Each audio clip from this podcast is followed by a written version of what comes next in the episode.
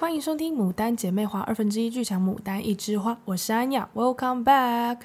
今天这一集，我想来跟大家聊聊养猫这件事情。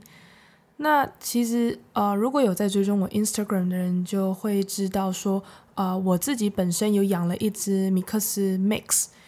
应该算三花猫吧。可是因为我们家屁屁，我如果 Google 三花猫，它跑出来的照片。我觉得就有点不像 Google 所提供的那一种，所以我不是很确定说我家 PP 到底是归属于哪个类型。但呃，anyways，就是一般你看得到呃最典型的猫咪的长相，所以应该就是 mix 吧。好吧，anyway，啊、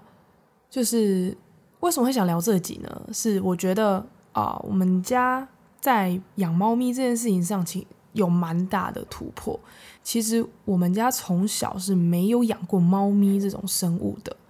那所以就导致说啊、我爸也好，或是我二哥，我是其实我自己，在遇到我长姐的婉婉之前，我对猫是恐惧的，因为小时候有一次去拜访人家家里，然后我就只是在一旁看着漫画书，就静静的，然后那家人的猫就突然走向我，诶，我也没多想，我想说，哦，OK，它它它要走向我。啊！我就也没有多想，就咻一下，我就被那只猫抓伤了。然后我就觉得，天哪，猫咪好可怕！就是它会很安静的接近你，然后没来由的就出爪。所以当下对呃还很年纪比较小的我就产生了阴影。然后那时候我就一直觉得，哦，猫很可怕，猫是不可控的。然后就是猫咪不讲理，就是会有这样子的 image。再加上就是可能有很多的。就是文章啊，或者是一些呃网络上的用词，也都是说，就是就是去形容说猫就是比较邪恶、阴晴不定这样子，比较我觉得是反面词，就是在形容猫咪这种生物。所以一直到我遇见婉婉之前，我都觉得 OK，猫咪就是一个我这辈子都没有办法控制的东西。诶，结果殊不知，就是遇到了长姐的那只白色猫咪婉婉，它真的是融化了我，我。一开始见到婉婉的时候，其实也是蛮害怕，因为就像刚刚前面讲的，我觉得猫咪就是 unstable，不不稳定，然后你都没有办法知道它在在想什么。然后婉婉就是也都安安静静的，然后呆呆的看着你。我就想说，嗯，OK，就是它看起来呆呆的，它就坐在那里。What should I do？就是我应该怎么跟它 interact 吗？还是我就完全不要理它呢？但是婉婉就是有个魔力，它看起来就是那种。那时候白白胖胖的，然后就呆呆的，嘴巴都会忘记关起来，然后舌头就是偶尔会露出来这样。然后我就想说，OK，它真的太可爱了，我好想要跟它有互动，所以我就就是默默的伸出我的手背，我还先去 Google 了一下，说如何接近猫咪这件事情，我就 OK。不要用手指，就是直接有那种侵入性的感觉去去靠近猫咪，不然它们会吓到。所以我就是用手背很缓慢、很缓慢的靠过去给婉婉闻。诶，结果下一秒它就跟我讨摸，可以让我摸它的头、摸它的背。然后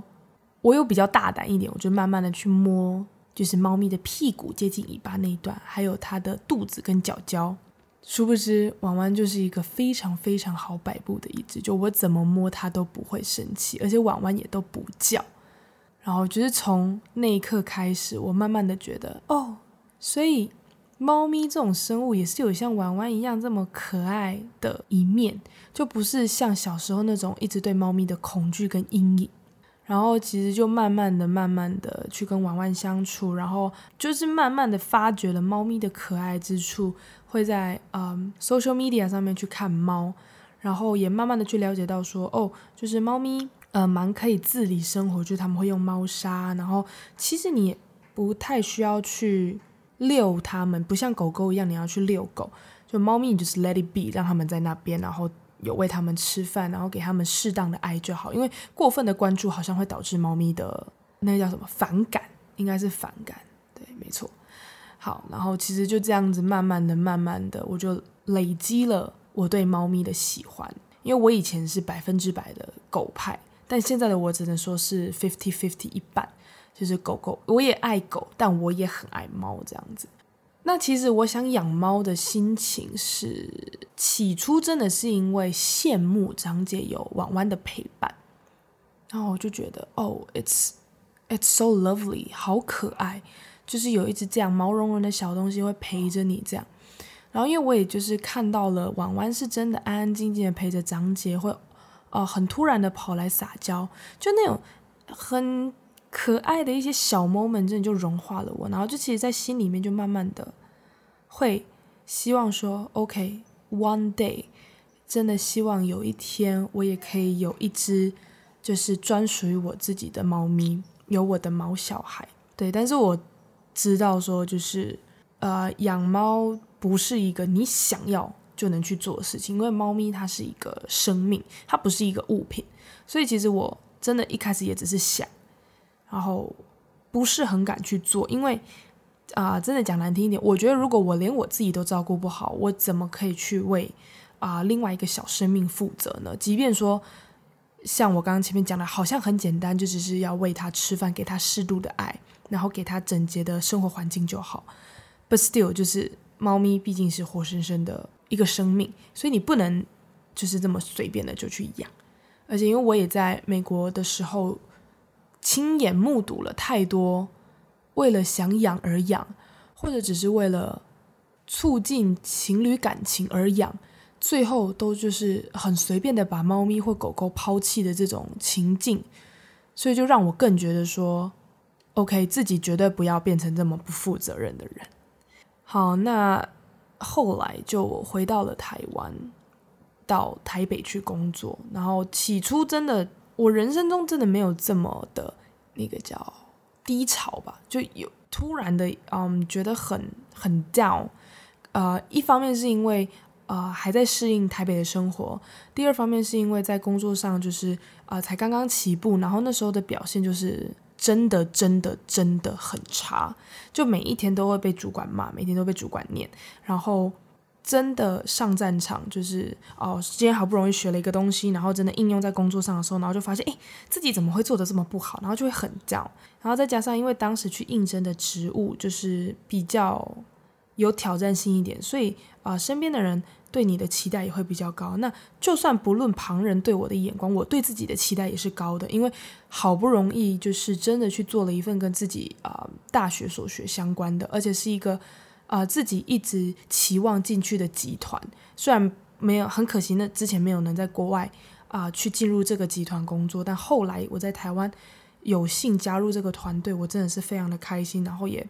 非常的期待。前面我真的，一刚开始还没有那么大的压力的时候，我真的是可以每天笑着上班，但后来就是真的压力太大的时候，我是觉得要踏出门我就很累，然后换好了制服，就觉得那个制服很重。觉得哦，Oh my God，一点都不想上班，然后就觉得面对电话、面对客人都好可怕，面对同事好可怕，然后下了班就只会身心俱疲，就觉得 everything is horrible，就觉得怎么每一件事情都这么的糟糕。然后回到租屋处，打开门就是空荡荡的一间房子，然后都没有人，没有温度，然后我就真的当下的心情是进入到了一个极致的孤独感。就是，即便我帮自己安排了好的呃休假活动，或者是回家找家人，或者是跟朋友 hang out，都没有办法去消弭的一种孤独感。就或许听起来有一点啊、夸张，就觉得怎么可能？就是你不是都已经去做了一些事情吗？有朋友陪，有家人陪，还有什么好孤单的？就其实对那个时候的我也是蛮困惑，就会觉得，哎，对啊，啊，我都做了这么多，我怎么还是那么的孤单？然后就有一天，真的就是下了班，然后那一天就是比较衰，就是遇到了客诉，然后被客人骂的狗血淋头的，然后就很沮丧的回到家，然后在呃租屋处钥匙开门，然后开灯的那个瞬间，我就觉得，OK，it's so empty，就是一个房子，然后虽然空间没有到巨大，但就是。一张床，一张书桌，然后你，然后因为心情很沉重，然后你当下就觉得，Oh, I'm so lonely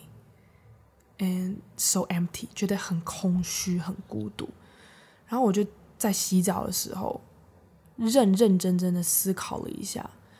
有没有什么方法可以让我去减缓这样子的情绪？因为我其实不是一个很喜欢沉浸在负面情绪里面的人，因为很累。除了影响到你自己本身之外，你那个低气压也是会从而去影响到旁人。那如果你这样子一连贯的恶性循环，就是我觉得只会让你自己肩上的压力更大，或者是你自己心里面的那个不舒服感会越来越重。所以我就是很积极的想要去解决这个问题。然后后来我想啊想啊想啊想啊，就觉得我好像欠缺的是一个陪伴，或许是人类的陪伴，但是我要上哪就是去找一个人类来陪我。对，就我我我单身，然后就我一个人住，然后那时候呃家人也没有在台北，只有很偶尔很偶尔，就是长姐有上来台北工作的时候会来我家借住。那朋友呃虽然都在身边，可是我觉得再好的朋友都不要变成室友。就我自己有一个蛮蛮蛮坚定的原则，就我觉得人与人之间还是要保持适当的距离，再加上。呃，我当时是轮三班，所以我就是坚决了不要找有室友的房子。所以 OK，那人就不是一个 option，不是一个选择。后来就在想，我好像想养一只猫，就是我想要一个毛小孩的陪伴。那因为养狗狗，我轮三班会没有办法去适时的喂养它，没有办法好好的带它去啊、散步啊，就是让它去释放。体内的那种那个叫什么？以精神力，因为狗狗是需要去奔跑去干嘛的。然后我就觉得，哦，就是那时候就开始上网查，说猫咪真的比较，毕竟比较会自理啊，然后要的 attention 关注度没有那么的高。然后我就认真的开始去研究养猫这件事情，就是实质上去养猫，你所需要具备的基本知识啊、基本技能啊，然后。你的心理预备状态是什么？然后那时候就是爬文了大概好几个月，然后其实有慢慢的去啊、Instagram 也好，或者是当时 Facebook，或者是一些啊、那个流浪猫协会的网站，然后去看说，嗯，就是现在有哪一些猫咪等着有人给它一个家这样子。那就这样子慢慢看，慢慢看，看了好几个月，然后我后来。也有非常非常认真的去找我的房东讨论这件事情，因为其实我的租屋处是不能够养任何宠物的。但我就跟我的房东说，我认真觉得我的心理方面非常非常的需要一个 support。我很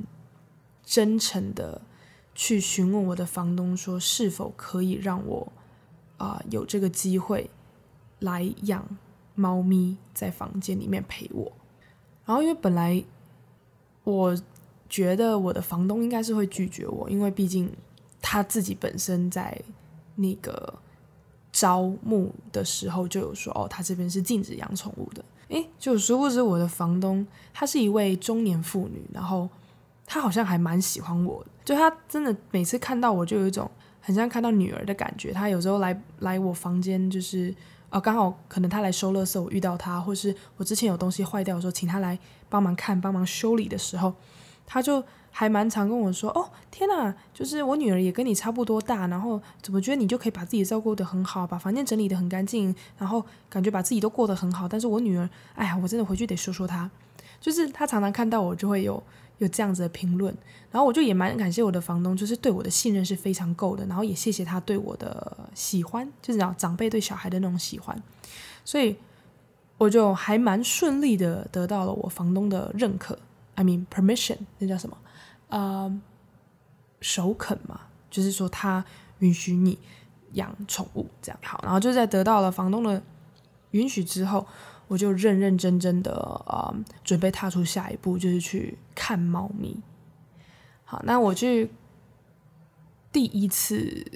看猫咪的时候，就是去那种流浪猫协会，他们会办一个实体的，就是他们会把猫咪啊、狗狗啊带到会场去，然后你可以去现场看的那一种。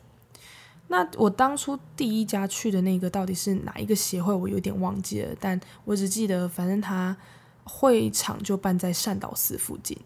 然后我就嗯一个人去看，因为啊，毕竟日后是我一个人要跟猫咪生活嘛，所以是我自己一个人去看。那我就抱着蛮忐忑的心情，因为我从来没有去参加过这种活动。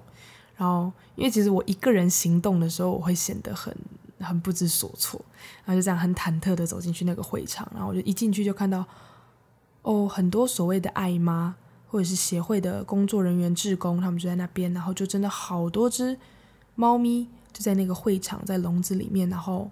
大家就是这样去看、去了解每一只猫咪的特性、每一只猫咪的故事。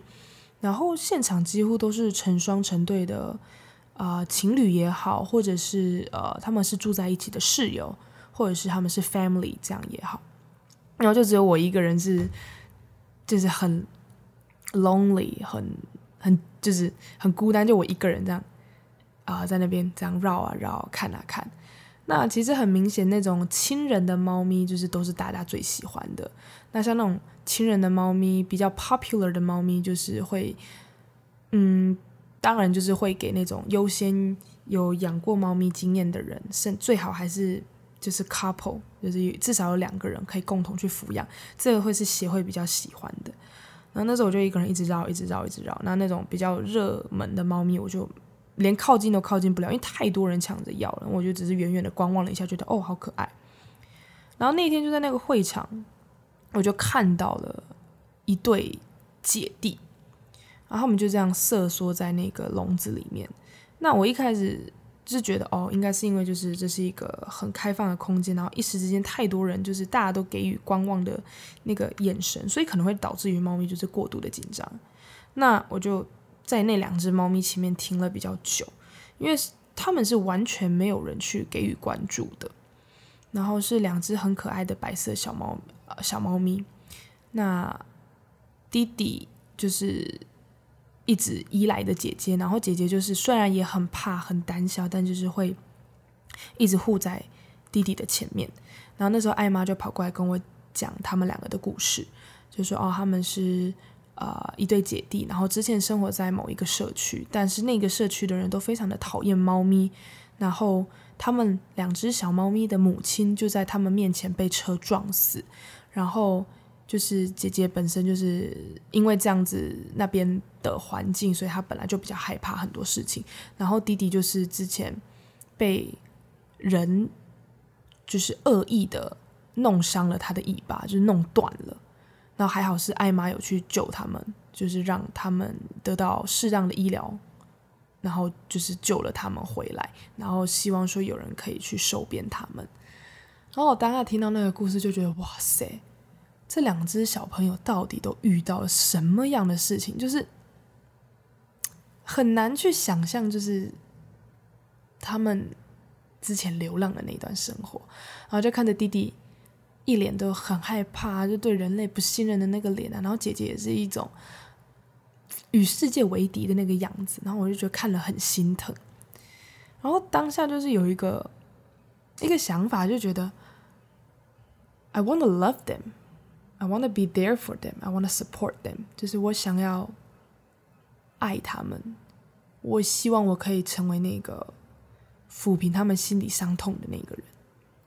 然后我就。后来就很认真的跟艾妈聊了一下这两只猫咪的事情。那艾妈也都知道我是没有养过猫的，然后她也有再三的跟我说，就是这两只猫是非常的，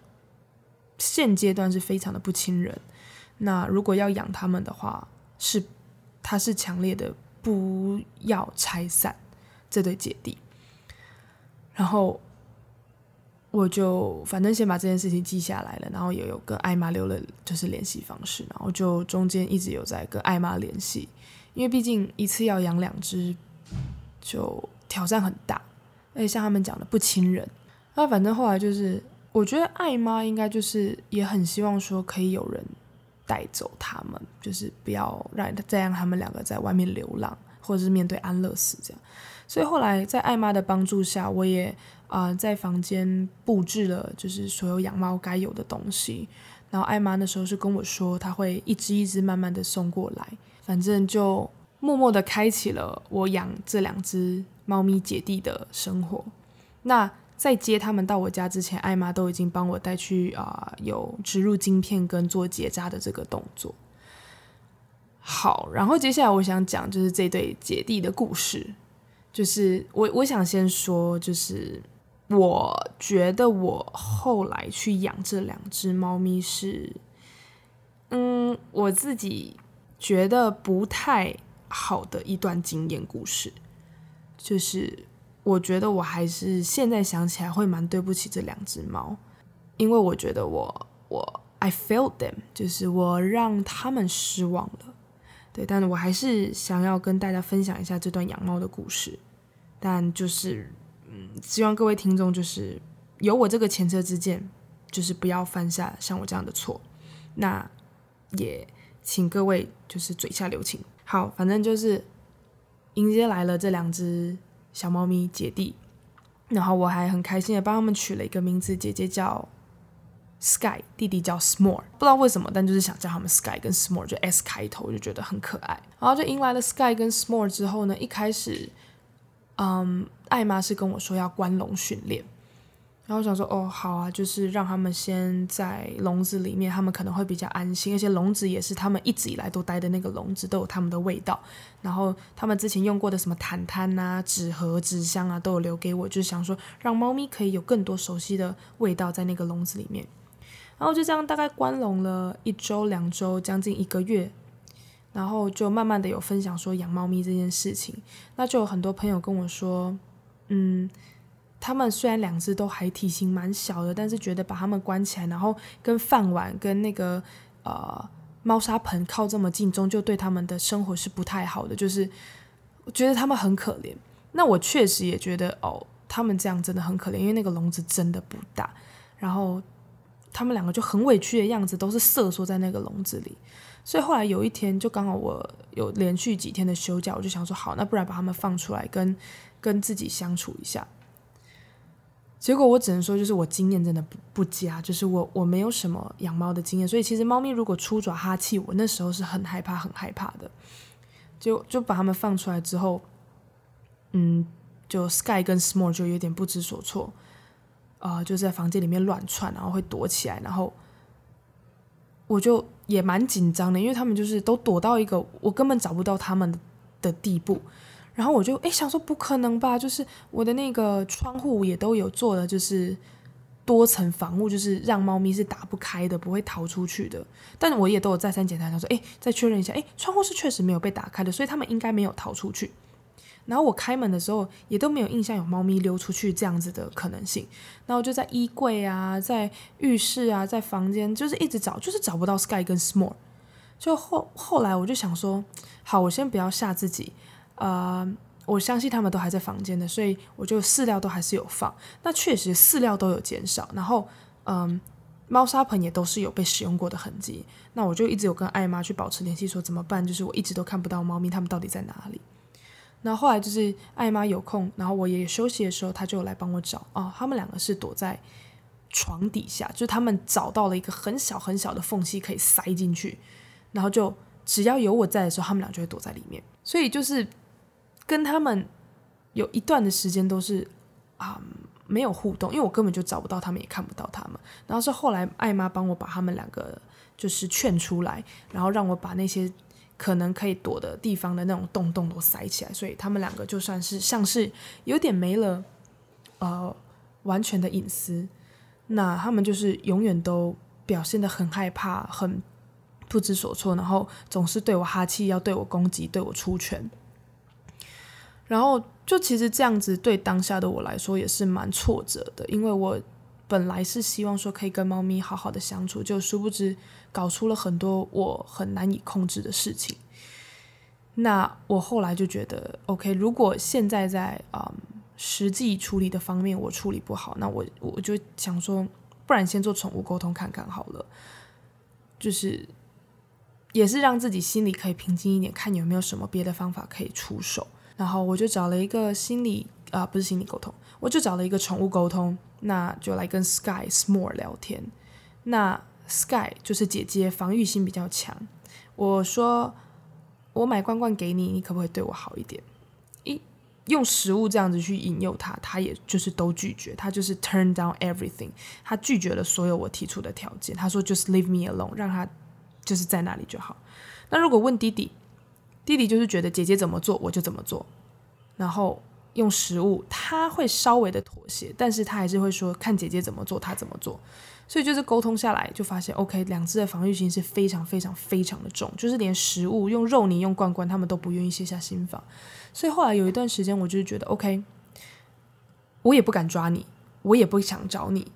因为我不想让你心理压力太大。因为我有去上网查说，如果让猫咪的压力太大，它们可能会生病。那我是非常的不乐见这样子的情形，所以我就采一种就是 OK，你不理我，我不理你的状态。但就像我讲的，那时候我的心理状态也不是很好，所以就是好像有养了跟没养一样，然后又这么多的 trouble，然后。就是有一种心力交瘁的感觉，所以我就又跟艾妈说，还是我其实不是他们两个的对的人。就有一天，我真的想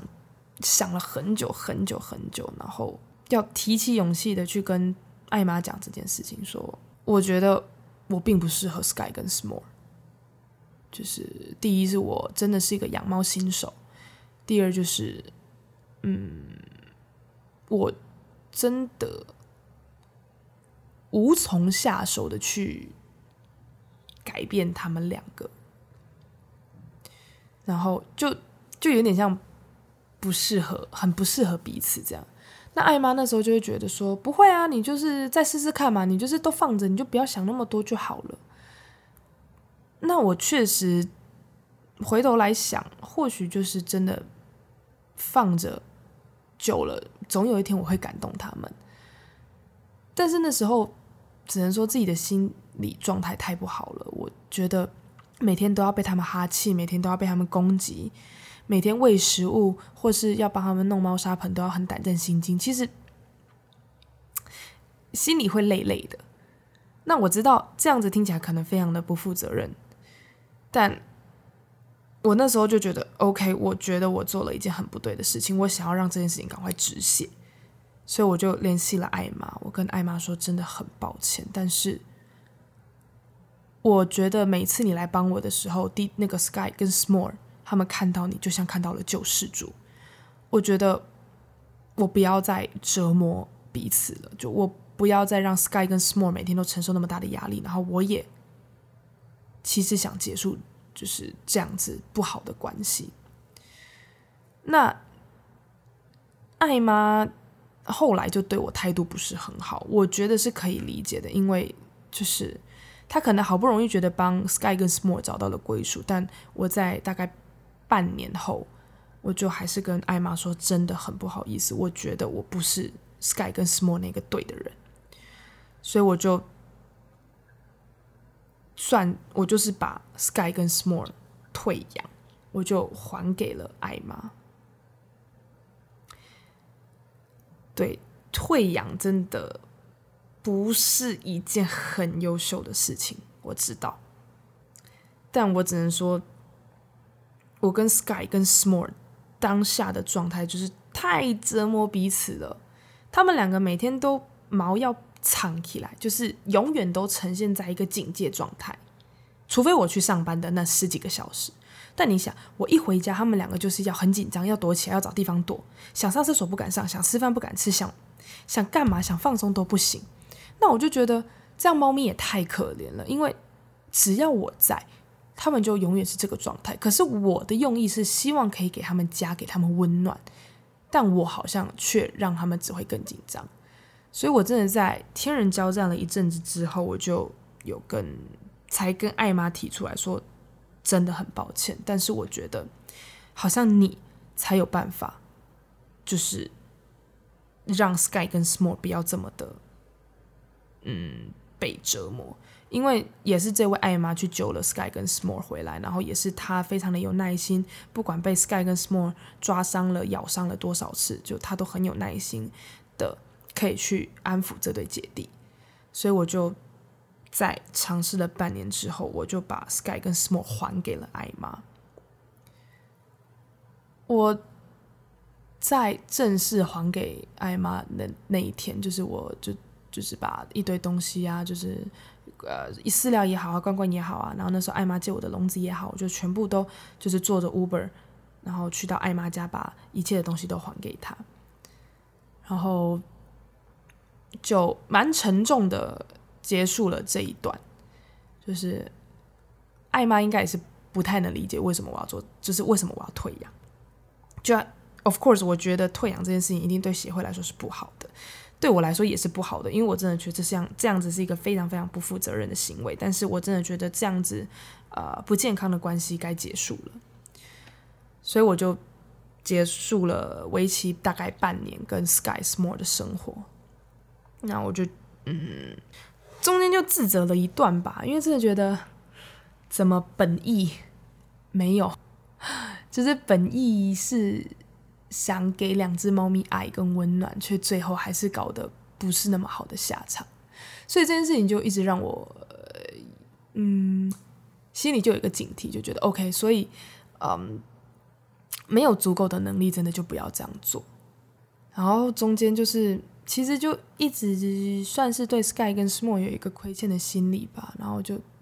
觉得很对不起他们啊。然后有一天刚好自己去。那个某一条夜市去逛街的时候，然后他们就是那边有很有名的一条，刚好全部都是宠物店，我就很那叫什么意志消沉吗？我就对，算蛮意志消沉的，就还是走进去的那些宠物店，一一个一间一间一间慢慢看。我自己本身是领养代替购买，就是这个原则我是蛮坚持的，因为我觉得那么多的流浪猫咪。啊，还等着人家去去给他们家，给他们爱，这样，那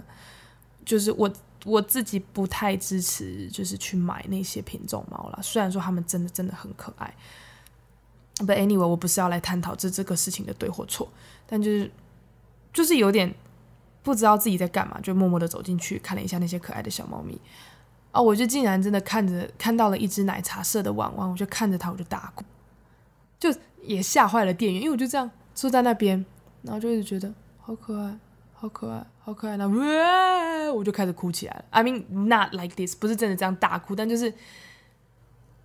啜泣，很用力的啜泣，就是哭到会抖的那一种，就觉得，呃，心情很复杂。对，然后就觉得你好可爱，然后我又一方面又对 Sky Smo 很对不起，然后就是在店里面哭，应该也是吓坏了店员本。Anyway，就哭完之后，然后就默默的问了一下说。这只奶茶色的玩玩要多少钱？哇，果不其然，就是猫咪不便宜。然后就走出去，然后就这样又隔着一门，然后这样看着那只奶茶色的玩玩，然后就觉得，哇，就是你好像也没有过得很好，因为那只猫咪的眼睛感染算不轻，然后它还年纪小小的这样，然后我就觉得，嗯，心情就又很沉重。好好，我就这样，对于猫咪这件事情，我就搁置了一阵子。然后后来就心里还是很希望有一只猫咪的陪伴吧，所以就嗯，都会有意无意的还是去翻一下，不管是协会的 information 也好，或者是就是有一些猫咪的社团在 Facebook 上面，我就会去滑去看，然后就诶，就是有没有一些 information 啊。什么的，然后就有一天突然看到了，就是我现在这只猫屁屁的送养文。然后我记得那一篇文上面就是剖文的人说已经剖了三次，但这只猫咪都乏人问津，然后都没有人要领养。那他们就很紧张的口吻说，就是如果这次再剖还是没有人要它的话，就只能原地放养，让它再回去到外面的世界。然后。我记得那时候看到就是屁屁眼睛很大，然后总是水汪汪的，就看起来很有朝气。只是说他看起来非常非常非常的瘦，脸也很尖，然后整个身体都干干扁扁、细细长长的。然后就不知道为什么，就好像对屁屁这这这个照片很有缘，我就去啊 Face 呃 Facebook 上面就去联系这位送养人。然后送养人就问了我一些我基本的问题啊，像是有没有养过猫啊，然后对猫咪的认知啊，然后我的经济状况之类的。因为他们也当然也会希望说，如果今天可以来领养的人是要有一定的程度，而不是随随便便来领养。那中间就是跟这位送养人就是有很多的联系，然后他都会 update PP 的情况给我看。那当时其实 PP 的所在地离我非常的远，他在中立的一个交通大众运输不好到达的地方，但我就还是鬼使神差的觉得，我想下去看，我想去看看屁屁，我想去看看跟他有没有缘分。然后就哇这样啊、呃，千里迢迢的，就是从啊、呃、捷运转火车，火车再转当地公车，然后再从当地徒步走到人家家里去看猫这样子。然后当下看到屁屁的时候，就是觉得哦。它是一只非常非常有元气的猫，看到人就一直喵喵喵的叫，然后就是会在你身边走来走去，蹭来蹭去。可是它非常的傲娇，它不是你想摸就能摸的，就是它会动不动的就出猫拳，不见得出爪，但它就是会有一种哦，不要碰我的那个感觉，然后就非常的有朝气。然后我也是跟送养人互动了一下，因为他们也要觉得，他们也想要去评估一下，说我跟猫咪有没有缘分。那就这样在那边跟屁屁相处了一个下午吧，然后我就觉得说好像互动还不错，但是最后的决定还是得由这个送养人来来评估。那我就说好啊，那就是麻烦你们再看看，就是你们觉得我是否适合养屁屁这样子。对，然后就大概经过了一个月的时间吧，就是中间都一直有往来有互动，然后就有评估。那就后来。嗯，送养人也有问我的意愿，我就觉得，嗯，这次是真的有一种嗯缘分真的到了的那种感觉，我就跟他说，跟送养人说，嗯，我我觉得屁屁是我就是 the cat，就是我觉得这次是真的跟屁屁是有一个缘分，就是。那个感觉我也不知道怎么用言语去形容，就是跟我当初对 Sky Small 的那个，就是跟 Sky Small 不是那种 pu 的一个火花。那时候对 Sky 跟 Small 比较是一种，嗯，我觉得那时候的我是怜悯比较多，跟就是心太急了。但这次跟 PP 是一种 Piu 就是有一个火花的发生，然后我就觉得、OK, OK, 就是我希望。参与屁屁的人生啊，猫生，对，然后就成功的得到了送养人的同意。那后来就是去把屁屁接回家了，这样子。对，我只能说，有没有那个火花，好像真的差很多。就是，当然我相信跟猫咪的个性有关系，然后也有跟人类你当下的状态也蛮有关系的。那。后来就是跟屁屁的相处都非常的不错。他第一天回到家，虽然说在前期还是可能太紧张，他有睡了一个晚上的猫砂盆，但后来我就觉得好像跟屁屁是可以沟通的。我会跟他说：“哦，屁屁，你可以放心，不要这么的紧张啊，就是现在这边是你的家了，我是你的家人，就是希望说你可以放下戒心，like 就是 it's your home。”就希望你不要再睡猫砂盆了。我的床可以给你睡，柜子可以给你睡，冰箱上面给你睡，anywhere but 猫砂盆这样。啊，第二天好像就有点像听懂了我讲的话一样。然后刚好隔天也是休，那就是刚接回来的隔天也是休假，我就在家里跟他相处了一整天。他也会很主动的跑到我的书桌上来找我，然后也是非常的就一个大小姐姿态，就是踩在我的电脑上，踩在我的笔记本上，踩在 everywhere。然后就这样挡着我不让我看电视，那我就觉得，哎，你也是蛮有趣的，怎么这么可爱，而且算是蛮不怕生的，就是很快的就跑来跟我互动这样。但虽然，但他还是非常的傲娇，就不是我想摸就能摸这样。所以呀，后面就展开了我跟皮皮的生活，然后经历了 Sky Small，再经历了皮皮，我就觉得，嗯，真的缘分是一件。很重要的事情，然后真的真的，嗯，听完我故事的听众，我真的是希望你们如果有想养猫的这个心情，就是想要真的想要它是一个层面，做不做得到是另外一个层面，所以呃，诚心的希望大家就是可以三思而后行，就不要真的觉得啊，猫咪好可爱，然后就把它带回家。或者是觉得哦，他好可怜，就把他带回家。我觉得就会就会重蹈覆辙。我我跟 Sky S'more 那样，就是真的，人类就我太自以为了，所以后来就是有有点像一场失败的爱情一样，就是我我没能给 Sky S'more 一个心理上或者就他们精神上我没有办法去满足他们，即便我想尽办法在物质上去满足，就是买好吃的罐罐。买买饲料、买玩具给他们，但他们终究没有办法突破他们的心防。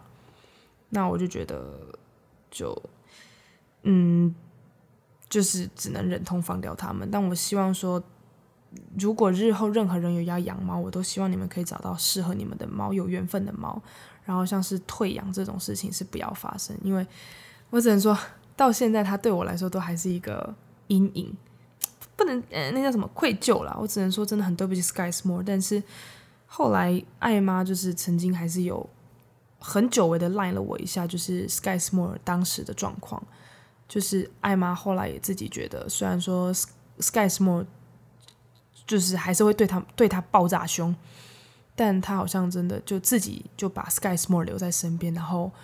好像就是改善了很多，就是不会再脾气这么的暴，然后也不会再随便哈气，不会随便咬人，然后就真的好像慢慢的、慢慢的就放下心防。那那时候我就觉得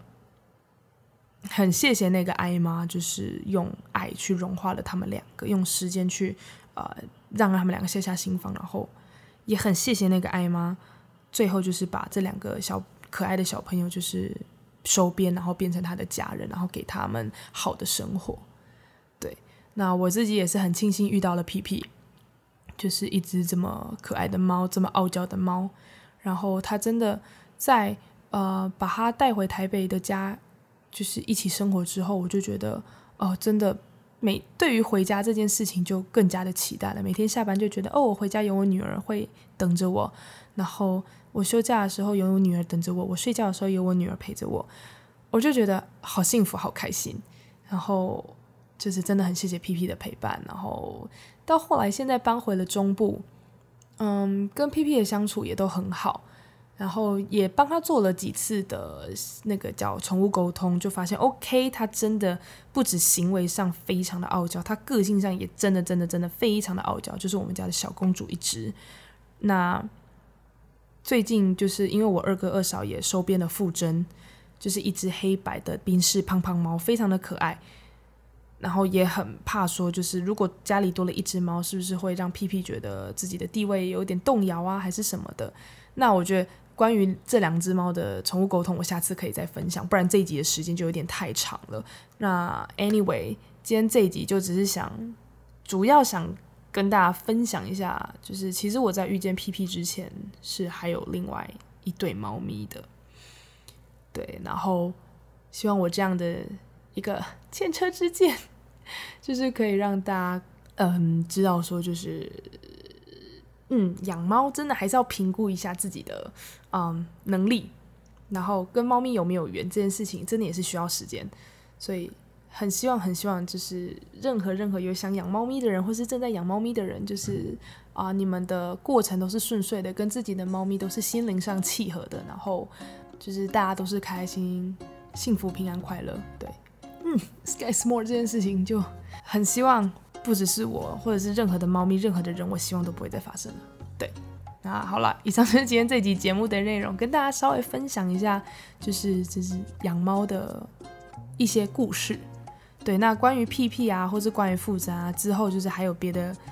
呃，别的集数我再来跟大家分享。对，啊、喜欢我们的节目可以关注我们的 Podcast、YouTube、Instagram 账号，给我们五星好评。This is Mudan Sister，See ya。